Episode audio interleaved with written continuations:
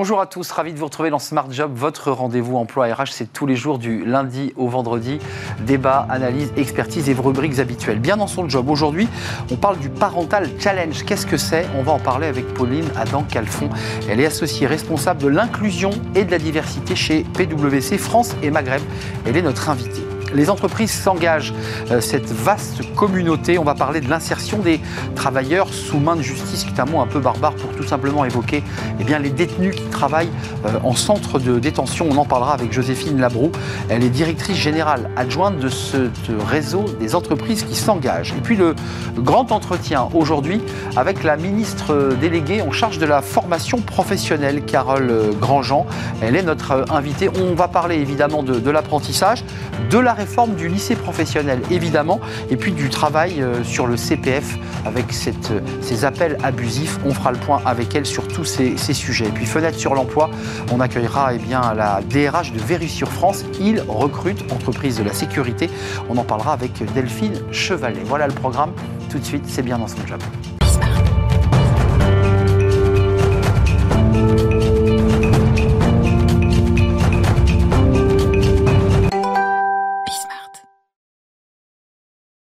Bien dans son job. On parle de la parentalité qui est un sujet important, équilibre euh, vie pro, euh, vie perso, et on en parle avec Pauline Adam-Calfon. Bonjour Pauline.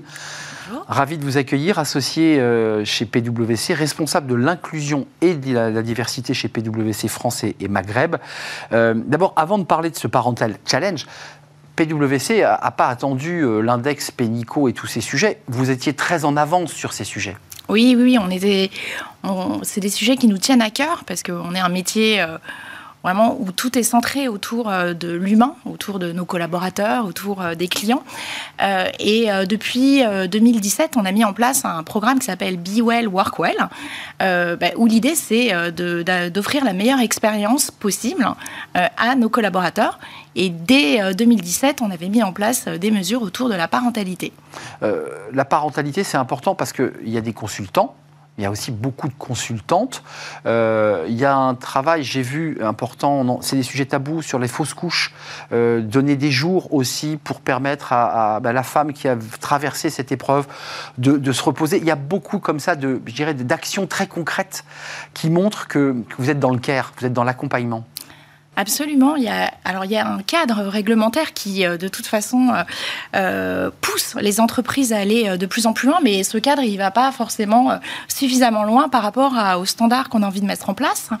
Donc, on avait effectivement dès 2017-2018 euh, mis en place des, euh, euh, des dispositifs donc, sur les fausses couches, où il faut penser par exemple au congé en cas d'adoption, où nous, nous avons décidé depuis de nombreuses années de pouvoir maintenir en fait le salaire, ce qui n'est pas, ce qui est pas le, le, cas en fait dans le, dans le, dans le dispositif réglementaire. Et puis, surtout, accompagner nos collaboratrices et nos collaborateurs dans la flexibilité. Je tiens à dire que les parents, c'est un sujet pour les femmes collaboratrices, mais c'est de plus en plus aussi un sujet pour les pères. Euh, concrètement, le Parental Challenge, on l'évoque à travers cet accompagnement euh, sur les fausses couches. C'est quoi l'esprit C'est quoi la philosophie du Parental Challenge? Alors, euh, l'esprit, c'est de pouvoir permettre de, que, chacune ou chacun puisse vraiment concilier sa vie de parent avec sa vie professionnelle. On est dans un environnement, il y a beaucoup de care, mais on est dans un environnement qui est exigeant. Et nous, chez PwC, on pense que l'un et l'autre ne sont pas antinomiques. Donc, très concrètement, en fait, je dirais qu'il y a trois, trois dispositifs qui sont clés en fait dans notre, euh, dans, notre, euh, dans notre programme autour de la parentalité.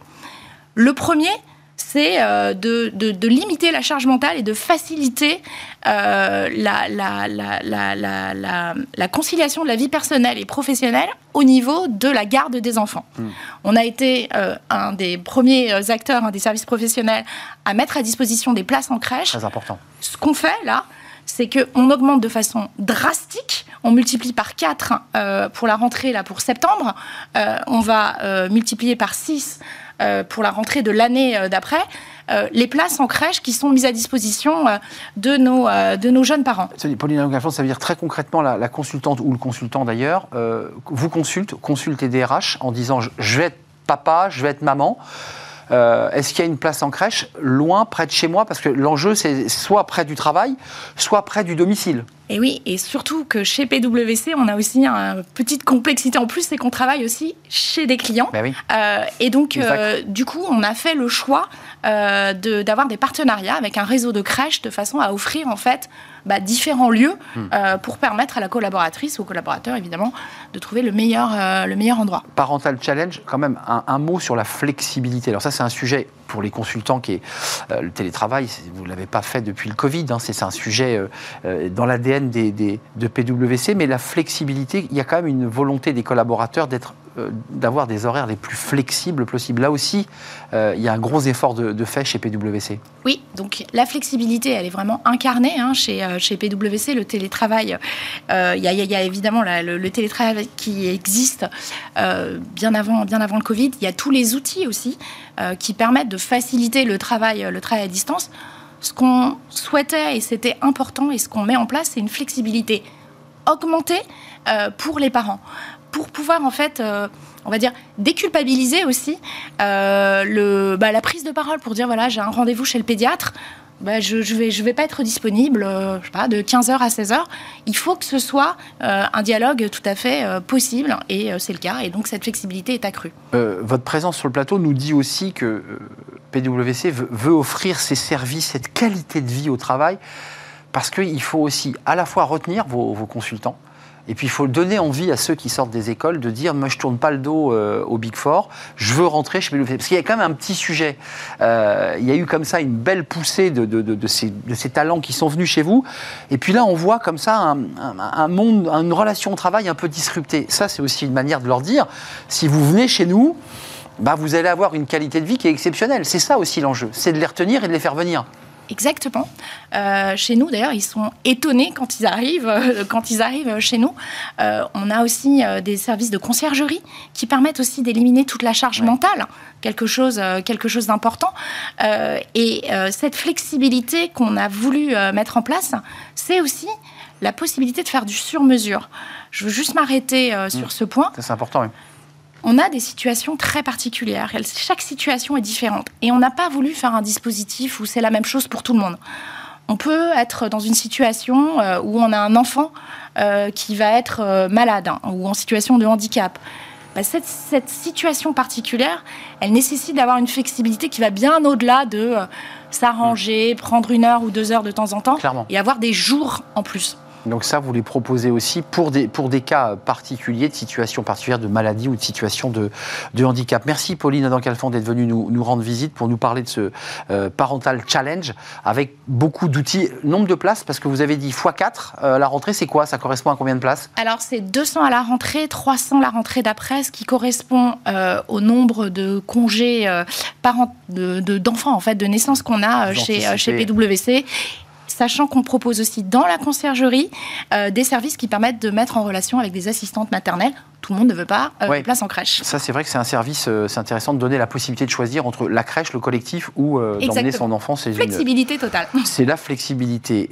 merci de nous avoir rendu visite, Pauline Adam Calfon. Vous êtes associée chez PwC France Maghreb. Je sais que vous y tenez beaucoup, en charge de la diversité et de l'inclusion. C'était un vrai plaisir de, vous accueillir. tout de suite, eh bien, c'est les entreprises qui s'engagent. Vous connaissez notre, notre programme chaque semaine une entreprise engagée. Euh, et là, on va découvrir à travers la directrice générale adjointe de les entreprises qui s'engagent, eh l'action en direction justement des, des salariés qui sont euh, détenus ou en maison d'arrêt. On en parle, c'est juste après le jingle.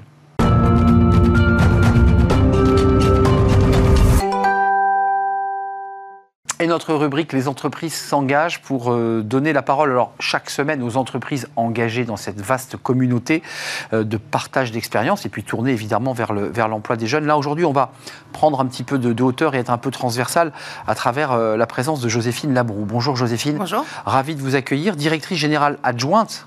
bien, c'est adjointe, on est bien d'accord.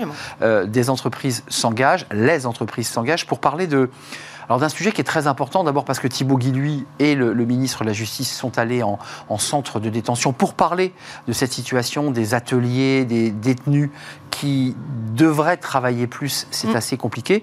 Et on parle d'une manière plus globale des travailleurs sous main de justice. Alors c'est un mot un peu barbare. Ça ne concerne pas que les détenus qui sont en détention, c'est bien cela. C'est ceux qui sont sortis Oui, tout à fait. Il y a vraiment deux volets sur le volet travail pour les publics justice, comme on dit. C'est d'une part développer les ateliers de production, donc les possibilités de travailler pour les personnes qui sont en détention. C'était l'objet du déplacement euh, à Bois d'Arcy. Et d'autre part, l'accompagnement, la formation et l'emploi à la sortie de détention pour pouvoir évidemment euh, favoriser euh, la réinsertion et la lutte contre la récidive. Alors, Joséphine, il y a une tribune qui a été signée dans les échos avec des chefs d'entreprise, des associations socioculturelles, bref, tout, tout l'écosystème et avec évidemment les paroles de, Thibaut Guillouis, le haut-commissaire et du ministre, pour dire on accélère. Bon, une fois qu'on a dit ça, on est tous d'accord. Mm. Euh, comment on fait? Parce que là, le, votre réseau, j'imagine, a une puissance de, de feu et, je dirais presque de lobbying sur ce sujet. comment on fait? Alors, nous, un des rôles de la communauté, c'est de pouvoir favoriser l'engagement des entreprises pour recruter autrement. Et on est convaincu que chaque employeur a la possibilité de s'engager pour l'insertion professionnelle des publics justice, on va le dire comme ça.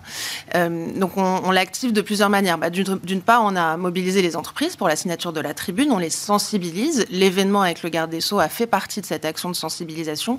Et d'autre part, on active aussi bien sûr nos clubs départementaux à travers un certain nombre d'expérimentations et d'actions pour rapprocher les entreprises du secteur justice qui ne se connaissent encore assez peu. Je trouve que c'est un sujet passionnant. D'abord, c'est un sujet anti-récidive, parce que si on réussit à donner un emploi euh, pérenne à un, détenu en, mm. sortie, on sait que c'est dans les six, mois qui suivent une sortie eh ben, que le risque de récidive est là, parce qu'on n'a pas de travail.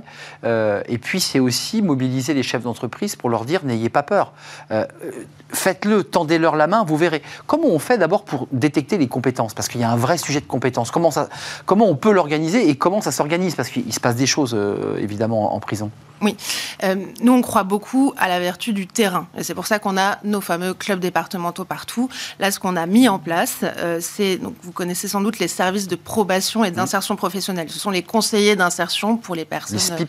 les SPIP, exactement, qui accompagnent les personnes à leur sortie. Là, on a lancé quelque chose de tout simple, c'est de faire en sorte que les SPIP connaissent mieux les entreprises du territoire et que les entreprises connaissent mieux les SPIP et donc les publics qui sont accompagnés. Hmm. Et donc ça permet de faire le lien, de repérer des compétences et de faire euh, euh, des parcours dedans-dehors, comme on dit, plus fluides pour pouvoir euh, accompagner et proposer des solutions dès la sortie. La tour de contrôle, c'est les services de probation qui vous disent tiens, j'ai ce détenu qui va sortir, il est menuisier ou il est ébéniste, euh, et lui, il y a peut-être moyen. L'enjeu ensuite, c'est de faire se rencontrer. Alors c'est intéressant parce que là aujourd'hui, la philosophie, c'est de faire rentrer l'entreprise dans les écoles. Là, c'est la même philosophie, c'est de faire rentrer l'entreprise euh, au sein des maisons d'arrêt et des centres de détention pour dire voilà, nous on propose du boulot. C'est ça l'idée. Exactement. Et on, ça, on le fait avec l'ATIGIP, qui est le service du ministère de la Justice euh, qui, travaille sur ce sujet-là. Et par exemple, on a organisé, on va organiser en 2023 30 visites de centres de détention de maisons d'arrêt avec des entreprises de nos clubs. Euh, la dernière a eu lieu le 13 avril dans la Somme euh, pour présenter les possibilités d'implantation en détention ou d'embauche. Et euh, apparemment, ça va porter ses fruits puisqu'une entreprise de la communauté euh, va très certainement pouvoir implanter un atelier dans la maison d'arrêt d'Amiens. Mais vous avez raison, parce qu'il y, a quand même l'idée de, faire se rencontrer physiquement. on est quand même beaucoup, moi qui ai tourné plusieurs sujets dans des mm. prisons, on est sur des fantasmes, une vision très lointaine. C'est intéressant d'emmener ces chefs d'entreprise pour qu'ils se rendent compte qu'en face d'eux, ils ont un être humain bah, qui, a, pris le mauvais chemin mais, mais, rien ne l'empêche de reprendre le bon. Parce que c'est ça l'enjeu aussi, c'est de, de, lui tendre la main physiquement. Euh, ils sont prêts, les chefs d'entreprise? Là, vous avez déjà, j'imagine que vous recensez déjà les entreprises qui sont prêtes à, à embaucher. C'est quoi les potentialités par rapport au nombre de détenus et aux capacités de pouvoir les insérer? Vous avez quelques chiffres à, nous proposer? Oui, on voit vraiment une évolution. Il y a 10-15 ans, les entreprises souvent ne disaient même pas qu'elles avaient un atelier de production. Elles le cachaient. Elles le cachaient il y a vraiment eu un énorme changement dernièrement parce que les entreprises ont compris que cette action rentrait aussi dans leur démarche d'engagement, voire leur démarche de RSE. Euh, moi, je l'ai vu bah, lors du déplacement à Bois d'Arcy. Euh, il y avait euh, des détenus. C'est une centrale à hein, Bois d'Arcy. Hein. C'est une maison d'arrêt. Une maison d'arrêt. C'est une maison d'arrêt. Il y avait des détenus qui étaient donc sur leur poste de travail. et nous, on avait, fait, on avait fait venir une centaine de chefs d'entreprise qui ont pu échanger avec eux et justement un peu casser les murs pour aller à la rencontre et avoir une, une meilleure prise de conscience de ce que c'est. Joséphine, avant de nous quitter, il y a a l'enjeu de ceux qui sont déjà formés et qui ont eu une formation, mais on sait que dans les maisons d'arrêt, euh, il y a beaucoup de jeunes euh, non formés, euh, et la prison a été finalement la seule école qu'ils ont eue. il y a quand même un enjeu de formation. Alors, il y, a, il y a des classes, il y a de l'accompagnement, il y a des cours de français. Est-ce qu'il faut encore un peu plus accentuer aussi la formation au sein des maisons d'arrêt? Oui, sans doute. et le rapprochement avec le monde économique très certainement permettra de travailler une meilleure adéquation entre les besoins d'embauche et euh, euh, les, les, processus de formation qui peuvent être mis en place. Aujourd'hui, nous, on a 300 entreprises qui sont déjà engagées sur le sujet justice pour l'implantation en détention, l'accompagnement à la sortie. On en aura très certainement 1000 bientôt. Aujourd'hui, c'est 28% des détenus euh, qui travaillent. Et l'objectif qui a été fixé par le garde des Sceaux, c'est de passer à 50%, de détenus qui travaillent. Donc ça, on, on active l'ensemble de la communauté. De détenus en intérieur de prison ou dans le cadre de la sortie euh, c'est en intérieur, 50% hein. Les 50%, c'est en intérieur. Ambitieux ambitieux et on travaille aussi la complémentarité pour euh, l'extérieur. Évidemment, les entreprises s'ouvrent de plus en plus à de nouveaux profils, à des nouvelles manières de recruter et on est convaincu que les publics justice font partie de ces nouveaux profils qui peuvent apporter des choses euh, aux entreprises. Donc euh, on appelle toutes les entreprises à s'engager sur le sujet via notre plateforme lesentreprises-s'engagent.gouv.fr ou via nos clubs. Les clubs et allez donc voir dans votre département parce qu'il y a beaucoup de départements très dynamiques, je pense notamment à la Loire-Atlantique pour ne citer que lui, ils sont déjà venus sur notre plateau. Allez voir peut-être pour une visite d'abord si vous ne l'avez jamais fait, bah, ça vous donnera l'occasion aussi de découvrir l'univers carcéral et d'aller à la rencontre de ces détenus, euh, qui sont des, des, êtres humains à part entière, formés et qui ont probablement envie de, bah, de, travailler. Merci, euh, Joséphine Labroue de nous avoir rendu visite, directrice générale adjointe. Les entreprises s'engagent avec ce site. Euh, allez donc y jeter un œil. Et puis si vous avez envie de, rejoindre la communauté, bah, c'est pas très compliqué. Hein. Non, il faut aller sur le site lesentreprises-s'engagent.gouv.fr, cliquer sur s'engager, se connecter. Ensuite, il y a un parcours individualisé, personnalisé qui vous est proposé pour vous accompagner, accompagner les entreprises sur cette thématique, mais aussi plein d'autres, la jeunesse, l'inclusion, la sobriété, ça se développe, allez-y. Simple comme bonjour. Merci Joséphine. On tourne une page, on fait une courte pause et on accueille dans le cercle RH euh, la ministre euh, déléguée à la, formation Carole Grandjean. Beaucoup de sujets évidemment. C'est un peu le, le, cœur du réacteur de la, campagne d'Emmanuel Macron, la formation. On va parler évidemment de la, réussite de, l'apprentissage euh, en France. C'est un vrai succès, plus de 800 000 apprentis. On va parler aussi de la réforme du lycée professionnel. On parlera du, CPF et, des enjeux de la formation.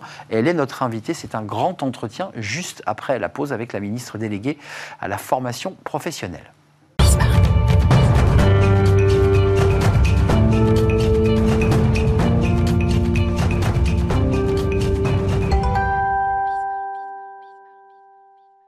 Le cercle RH, et on accueille aujourd'hui euh, Carole Grandjean. Bonjour. Bonjour. Ravi de vous accueillir. Ministre délégué chargé de l'enseignement et de la formation professionnelle, c'est dire que le portefeuille est important. C'est un, un des enjeux hein, euh, euh, de la campagne présidentielle d'Emmanuel Macron 2017 et, la seconde, ne l'oublions pas. Et vous êtes, alors ça c'est assez original, sous la tutelle de deux ministres, mhm. le ministre du, du, Travail, du Plein Emploi, Olivier Dussopt, et le ministre de l'Éducation nationale et de la Jeunesse. C'est un vrai plaisir de vous accueillir parce qu'on parle beaucoup de formation sur ce plateau. D'abord, un tout petit mot pour, non pas l'enjamber, mais le traiter. Euh, allocution du président de la République, il a lancé finalement les grands chantiers de réforme. Euh, c'est quand même compliqué pour vous, la ministre déléguée en charge de la formation, parce qu'il y a un texte en attente, comme il y en a d'autres. Est-ce qu'il va voir le jour ou pas? Euh, Est-ce que cette réforme des retraites, et je dirais ce, mouvement social, bloque un petit peu l'arrivée de ce, texte qui est attendu hein, par, toutes les entreprises de, de formation. Au fond, ce que le président de la République a, redit hier, c'est euh, l'attachement qu'il a euh, à faire euh, nation des compétences pour pouvoir porter euh, aussi bien la formation des plus jeunes comme la formation euh, tout au long de la vie. Et euh, dans les propos du président de la République hier, l'apprentissage a pris toute sa place, le lycée professionnel a pris toute sa place, mais aussi la formation tout au long de la vie, notamment les reconversions professionnelles. Et donc la feuille de route qui est la mienne est toujours très à l'ordre du jour.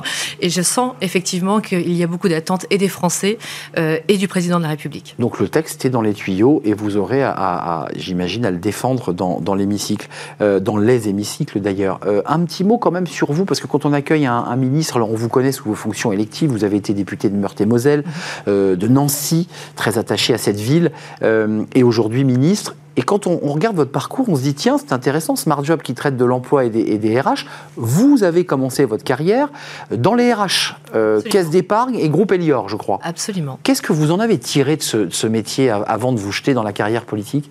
Déjà, c'est un métier passion. C'est un, vraiment un métier euh, que j'ai toujours euh, souhaité faire, euh, dans la relation humaine évidemment, mais aussi dans le technique, du juridique, de l'approche des compétences, parce que ce sont des sujets qui sont à la mm. fois très humains et très sociaux, mais, en mais, à la fois aussi très techniques. Et j'ai toujours aimé cette combinaison des deux. Et donc, c'est voilà, mon premier métier, c'était gestionnaire des, compétences. Donc, vous voyez que je suis toujours pas loin. plein dedans.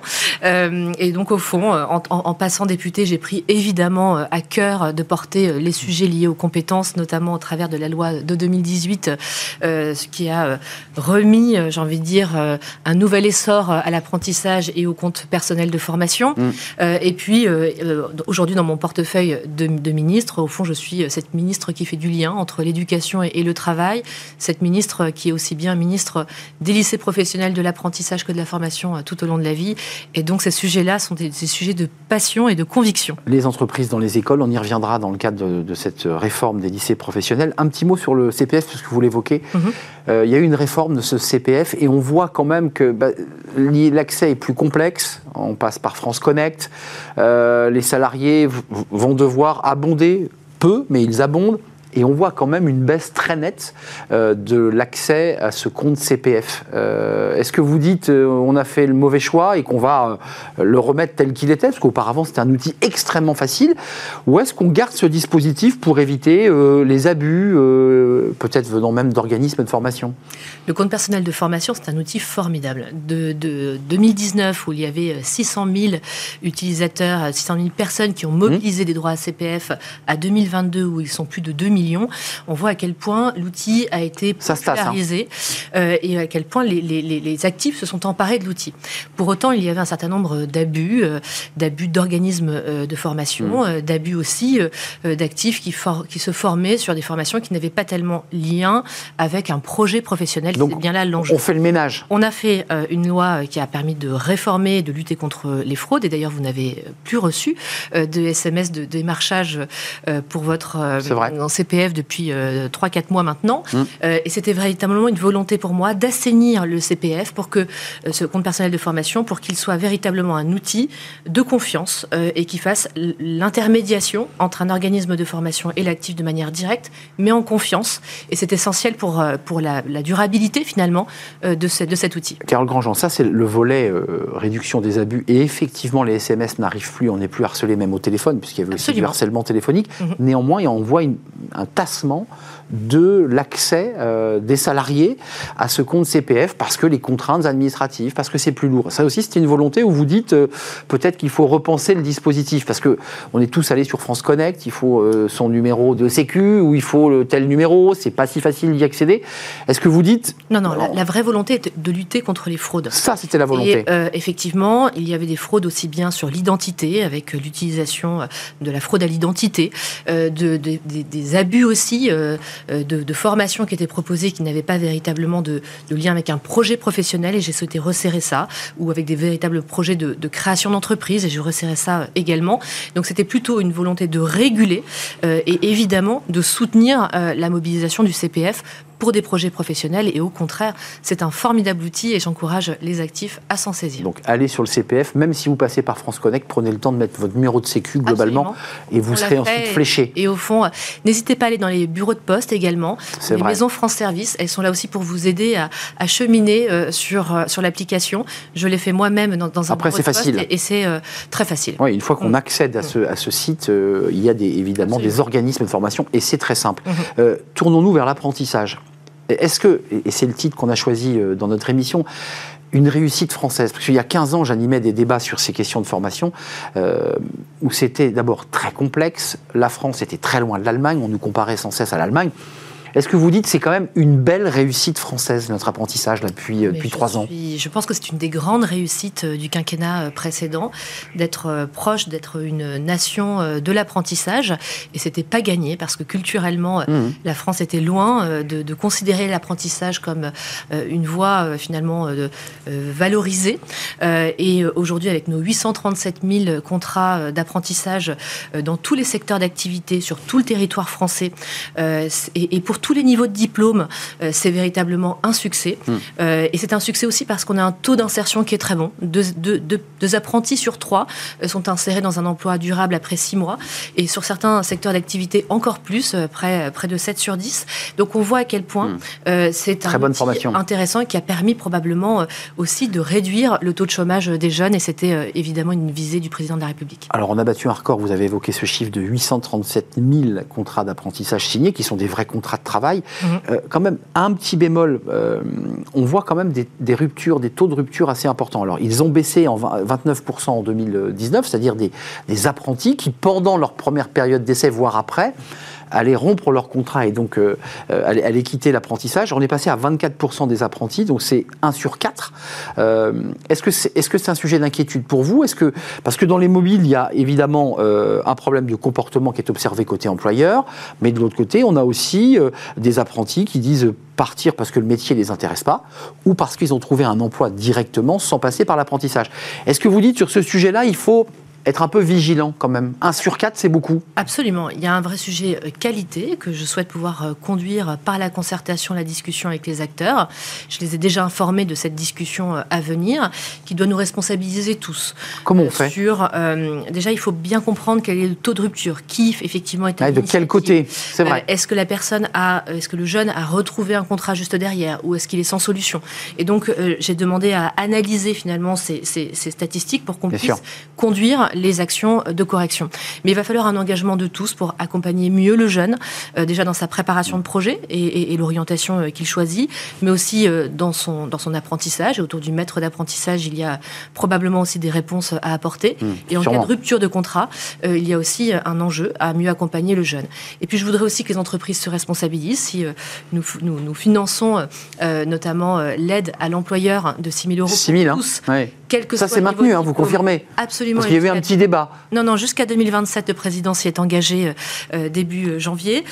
c'est un enjeu pour nous aussi que les employeurs euh, joue le jeu quelque part et qu'il euh, laisse le jeune aller jusqu'au bout du diplôme et qu'il ne l'embauche pas non plus en amont, ce qui peut arriver euh, quelquefois quand le jeune effectivement donne satisfaction.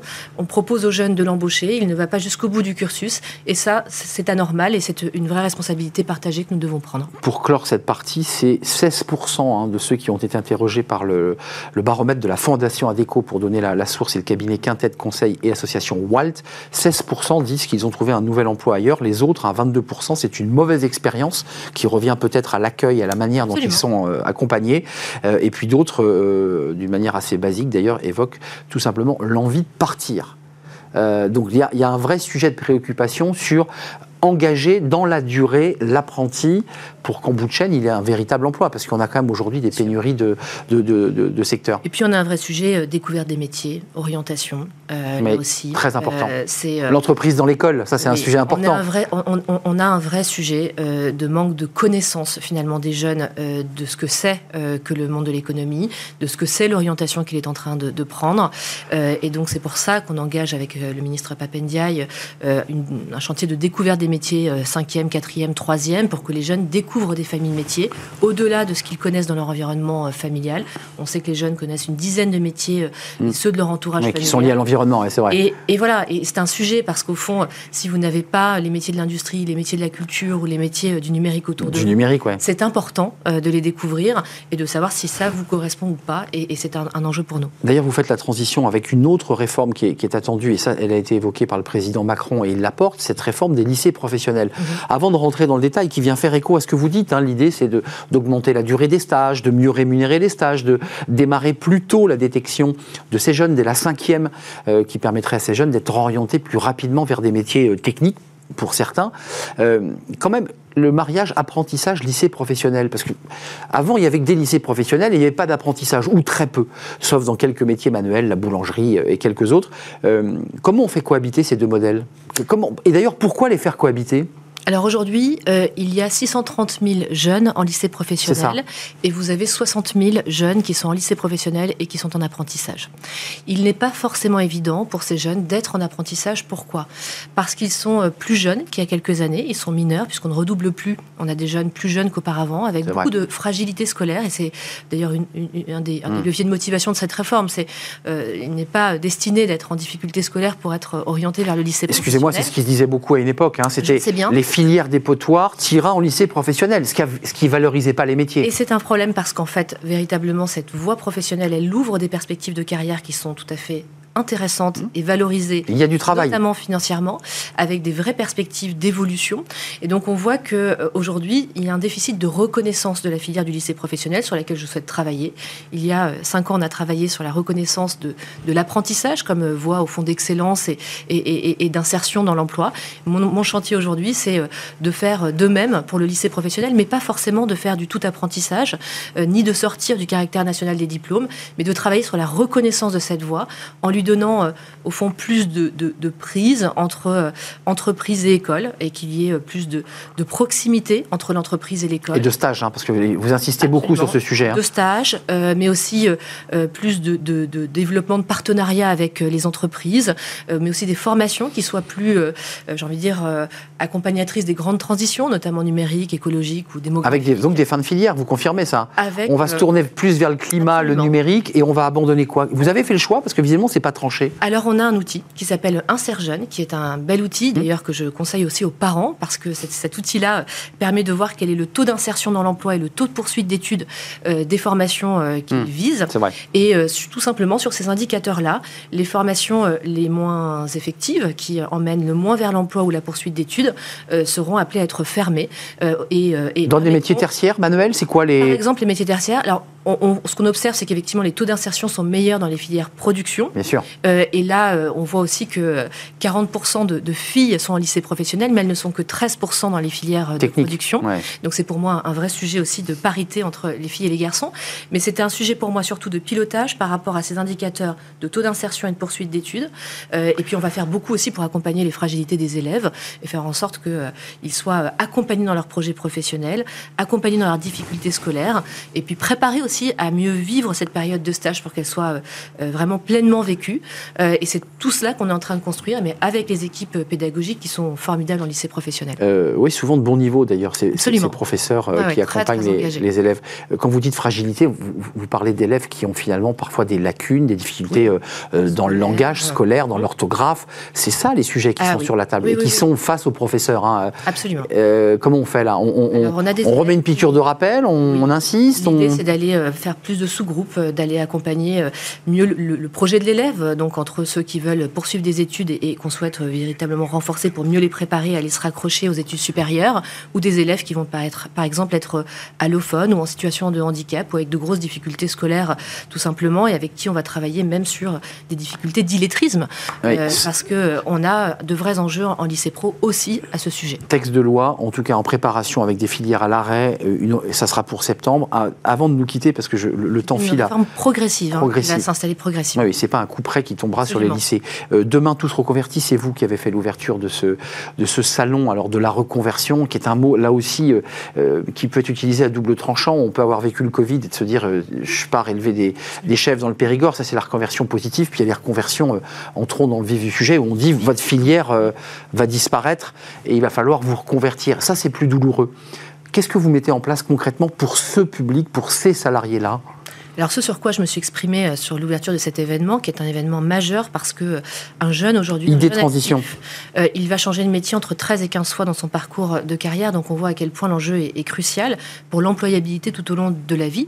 et donc mon, enjeu, il est au fond de, faire le diagnostic qu'on a un empilement de dispositifs en France qui sont tous bien pensés, mais en fait assez mal utilisés, difficiles à mobiliser. Donc l'idée est de simplifier tout cela et de construire plutôt un modèle modèles d'alternance tout au long de la vie et qui permettent d'accompagner le projet de, de l'actif, quel que soit son âge, qu'il soit qu'il ait 40 ans et qu'il ait envie de changer de projet professionnel parce que au fond c'est son choix ou parce qu'elle ait subi cette, cette mm. réorientation professionnelle et de mieux articuler aussi les outils entre compte personnel de formation, validation des acquis de l'expérience et, et, je suis très engagée sur une rénovation de la validation des acquis d'expérience. Valoriser encore plus les compétences acquises dans l'entreprise. Absolument. Euh, en entreprise et en dehors.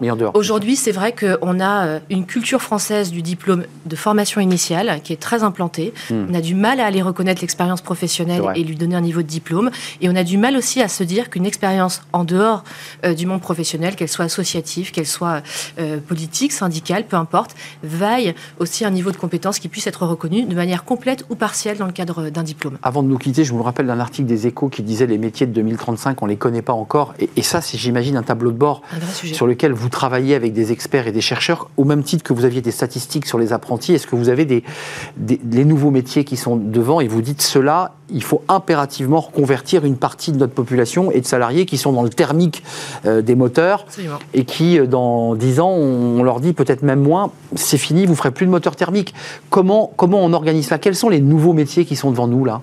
C'est ce que j'indiquais tout à l'heure, notamment pour le lycée professionnel, remobiliser le bah lycée professionnel vers ces grandes filières. On sait que les, transitions écologiques, numériques et démographiques, notamment vers le grand âge, sont des enjeux euh, majeurs. par exemple, la Première ministre nous réunit euh, demain avec quelques ministres, euh, et moi dans ma compétence sur la formation, pour aller accompagner ces grandes transitions, notamment écologiques, demain, pour aller accompagner les, nouveaux métiers. Les nouveaux métiers, notamment dans l'énergie et le transport, qui vont nécessiter de nouvelles compétences et sur lesquelles aussi bien le lycée professionnel que la formation continue doit être pleinement mobilisé euh, pour former euh, nos futurs actifs et nos actifs. Et donc ça veut dire derrière des relais soit en apprentissage, soit dans des filières, puisqu'il y a aussi des, filières à créer, il y a des métiers. Absolument. On sait que ce métier existe, mais la filière n'existe pas. Donc il faut aussi enclencher des filières scolaires. Euh, c'est ça l'objectif final. Par exemple, là, je viens de créer un bac pro numérique. il n'existait pas, au lycée professionnel. Or, j'ai besoin de créer ces filières vers les métiers du numérique pour qu'elles participent à créer des parcours de, j'ai envie de dire, bac moins 3 à bac plus 5, qui hmm. permettent aussi d'emmener les jeunes de la voie professionnelle vers les filières du, numérique, de la cybersécurité, euh, de, de, tous les développements finalement de la société. Et c'est un enjeu évidemment stratégique dans lequel la question des compétences euh, et de la préparation des compétences est stratégique. Merci Carole Grandjean. Merci à vous. C'est un vrai plaisir de vous accueillir dans, Smart Job et puis accueillir une ancienne DRH, c'est toujours un plaisir. Vous êtes la bienvenue. Euh, quand vous le voulez, ministre délégué chargé de l'enseignement et de la formation professionnelle avec ce double ministère, Papendiaï Éducation euh, nationale et Olivier Dussopt, ministre du Travail, du plein emploi et de l'insertion. Merci à vous. Merci. Euh, tout de suite, c'est notre rubrique Fenêtre sur l'emploi.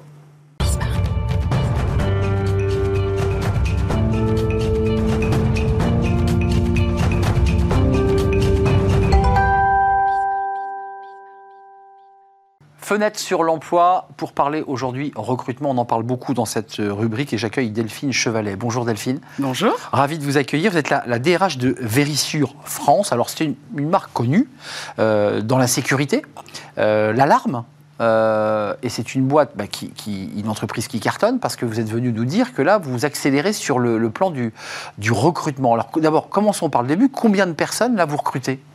Eh bien, on crée cette année encore 200 contrats en CDI et 300 postes d'alternants. Hum, euh, concrètement, euh, il y a quand même une philosophie euh, chez vous, quand même, au-delà de l'embauche simple, classique on, rentre un peu dans une communauté. Il y a, une belle énergie chez Vérussir. Racontez-moi ça, cette, espèce de stratégie, parce que c'est pas si simple aujourd'hui de recruter des, salariés. Non, c'est pas si simple. Et effectivement, rejoindre Vérissure, c'est rejoindre une aventure humaine euh, assez extraordinaire. Nous, ce qu'on sait euh, plutôt très bien faire, c'est prendre euh, des collaborateurs sans expérience particulière, les former, les intégrer dans cette aventure et puis euh, les développer dans un parcours de carrière plutôt extraordinaire. il y a quand même l'enjeu technique, parce que tous ceux qui sont fait installer une alarme voient bien que ce sont des, fils, des câbles, des caméras, des capteurs. Ça, c'est l'enjeu technique. Et puis, il y a quand même un, énorme enjeu chez ceux que vous recrutez, qui est, le savoir-être. Euh, c'est fondamental. Et parfois, on a un très bon technicien, mhm. on a été bien formé, mais on n'est pas capable de dire bonjour au client. Et, et ça, pour vous, c'est un enjeu fondamental. eh ben, merci de poser cette euh, ambivalence, parce que finalement, la partie technique, elle n'est pas si complexe ah que ça. En revanche, et ça c'est notre métier quand on recrute, c'est de nous assurer effectivement euh, de la belle attitude en fait des collaborateurs qu'on va euh, aller rechercher. Et la première chose que nous allons chercher chez tous nos collaborateurs, c'est euh, ce sens extraordinaire de la satisfaction de l'ensemble de nos clients. Comment on satisfait nos clients, comment on les sert bien et comment surtout on les protège bien. Vous êtes passé, vous allez passer quoi de 1700 salariés, arrêtez moi si je me trompe, à 4000 salariés, c'est ça? Alors 1700 salariés, c'était en 2016 quand je suis arrivée. On est un peu plus de 3500, ça c'était le chiffre au 31 décembre de l'année dernière. Et c'est 4000 l'objectif Et c'est 4000 à la fin de l'année. Donc ça veut dire 4000 disséminés évidemment euh, sur l'ensemble du territoire, parce que l'idée c'est de mhm. mailler l'ensemble du, territoire. Euh, vous, votre, votre mission c'est quoi? Parce qu'il y, y, euh, y, a beaucoup de demandes, ou c'est vous qui allez chercher les candidats? Parce qu'on voit bien que l'enjeu de l'alternance pour vous il est essentiel. Mhm. Hein. Euh, on, forme un jeune à la culture de l'entreprise, aux techniques, et on le garde. C'est mhm. ça l'enjeu. C'est exactement ça l'enjeu. Aujourd'hui, on reçoit euh, environ 30 000 CV par mois. Notre enjeu, c'est d'aller sélectionner ceux qui vont euh, nous ressembler le plus, nous aider effectivement à servir au mieux nos clients et surtout, hein, ces gens-là, on attend d'eux qu'ils aient une éthique irréprochable. Hum, l'éthique irréprochable dans les métiers de sécurité, évidemment, le client l'attend. Euh, euh, il l'attend et il le souhaite vivement. Euh, deux sujets quand même, sujet sur l'inclusion et sur la place des femmes. Alors ça c'est un sujet important, l'inclusion, la diversité, et ça c'est quelque chose que vous portez. J'ai lu quand même que sur le volet des femmes, c'est une double question, c'était plus compliqué parce que quand on fréquente un tout petit peu le monde de, la sécurité, c'est quand même un milieu d'hommes. D'abord sur l'inclusion, comment, comment, comment vous faites Comment vous allez sourcer Comment vous allez euh, donner envie à, des jeunes, du quartier prioritaire par exemple, mhm. de, s'engager sur, ce, sur ces métiers? Alors oui, je, vous confirme, hein, c'est un secteur qui reste... Euh, très masculin dans les codes, dans les représentations. Euh, nous, on a euh, plusieurs sujets sur lesquels on travaille depuis des années. Tout d'abord, euh, celui des femmes. 2016, 7% euh, de femmes qui étaient commerciales chez nous. On est aujourd'hui à un peu plus de 20%. Alors on peut se dire c'est pas énorme, mais honnêtement, on a beaucoup, beaucoup dû travailler. D'abord pour donner l'envie à ces femmes de nous rejoindre, et puis ensuite euh, pour permettre à nos hommes de les accueillir euh, comme il se doit. Vous parliez des quartiers. Mmh. Là aussi, c'est un sujet pour nous extrêmement euh, C'est tendre la main à ceux bah, qui n'ont peut-être pas eu toute la chance de recevoir une éducation scolaire, on va dire, classique. Ça aussi, ça fait vraiment partie des choses qu'on a envie, sur lesquelles on a envie de travailler. Tendre la main au plus grand nombre pour leur permettre de réussir. Et puis un mot peut-être plus général, parce qu'on voit le développement de votre entreprise euh, exponentielle de 1700 bientôt à 4000. Euh, le, marché va encore grossir. Enfin, je veux mhm. dire, la, pression, les cambriolages, la, mhm. peur et, cette envie d'être en sécurité, euh, c'est exponentiel. Enfin, j'allais dire presque infini. C'est presque infini, effectivement. Hein, ce sentiment d'insécurité, il habite 69% des Français. Donc, le domaine des possibles est incroyable. et puis, bah, ça, ça permet aussi à Vérissure hein, de, gérer une croissance extrêmement dynamique de l'ordre de 20% par an. Et c'est pour ça qu'on a besoin de créer de l'emploi euh, et d'attirer et de fidéliser et de développer le plus grand nombre. Euh, croissance à deux chiffres, ça fait du bien à mhm. entendre. Ouais. Merci Delphine Chevalet d'être venue nous transmettre et de nous dire, euh, bien qu'il y a 200 emplois ouverts. Alors, allez sur le site Vérissure, parce que c'est des emplois partout en France, on est mhm. bien d'accord, on parle de Paris, mais ça peut se trouver dans, toutes les grandes villes de France et villes moyennes de France. Mhm. Merci de nous avoir rendu visite, directrice des ressources humaines euh, France euh, de Vérissure, avec des emplois ouverts. Euh, c'est un métier qui a du sens que de protéger les, Français. Merci de nous avoir rendu visite. à très très bientôt. L'émission est, terminée. Oui, elle est terminée, mais on se retrouve évidemment pour un prochain numéro de, Smart Job. Je remercie toute l'équipe qui m'accompagne. Je remercie Ulysse. double remerciement à Ulysse à la réalisation. Je remercie Mathieu au son. Et je remercie évidemment l'équipe de programmation Nicolas Juchat, l'incontournable. Et je remercie Alexis, évidemment. Merci à vous, merci pour vos messages et votre fidélité. Je serai là demain. Bye bye.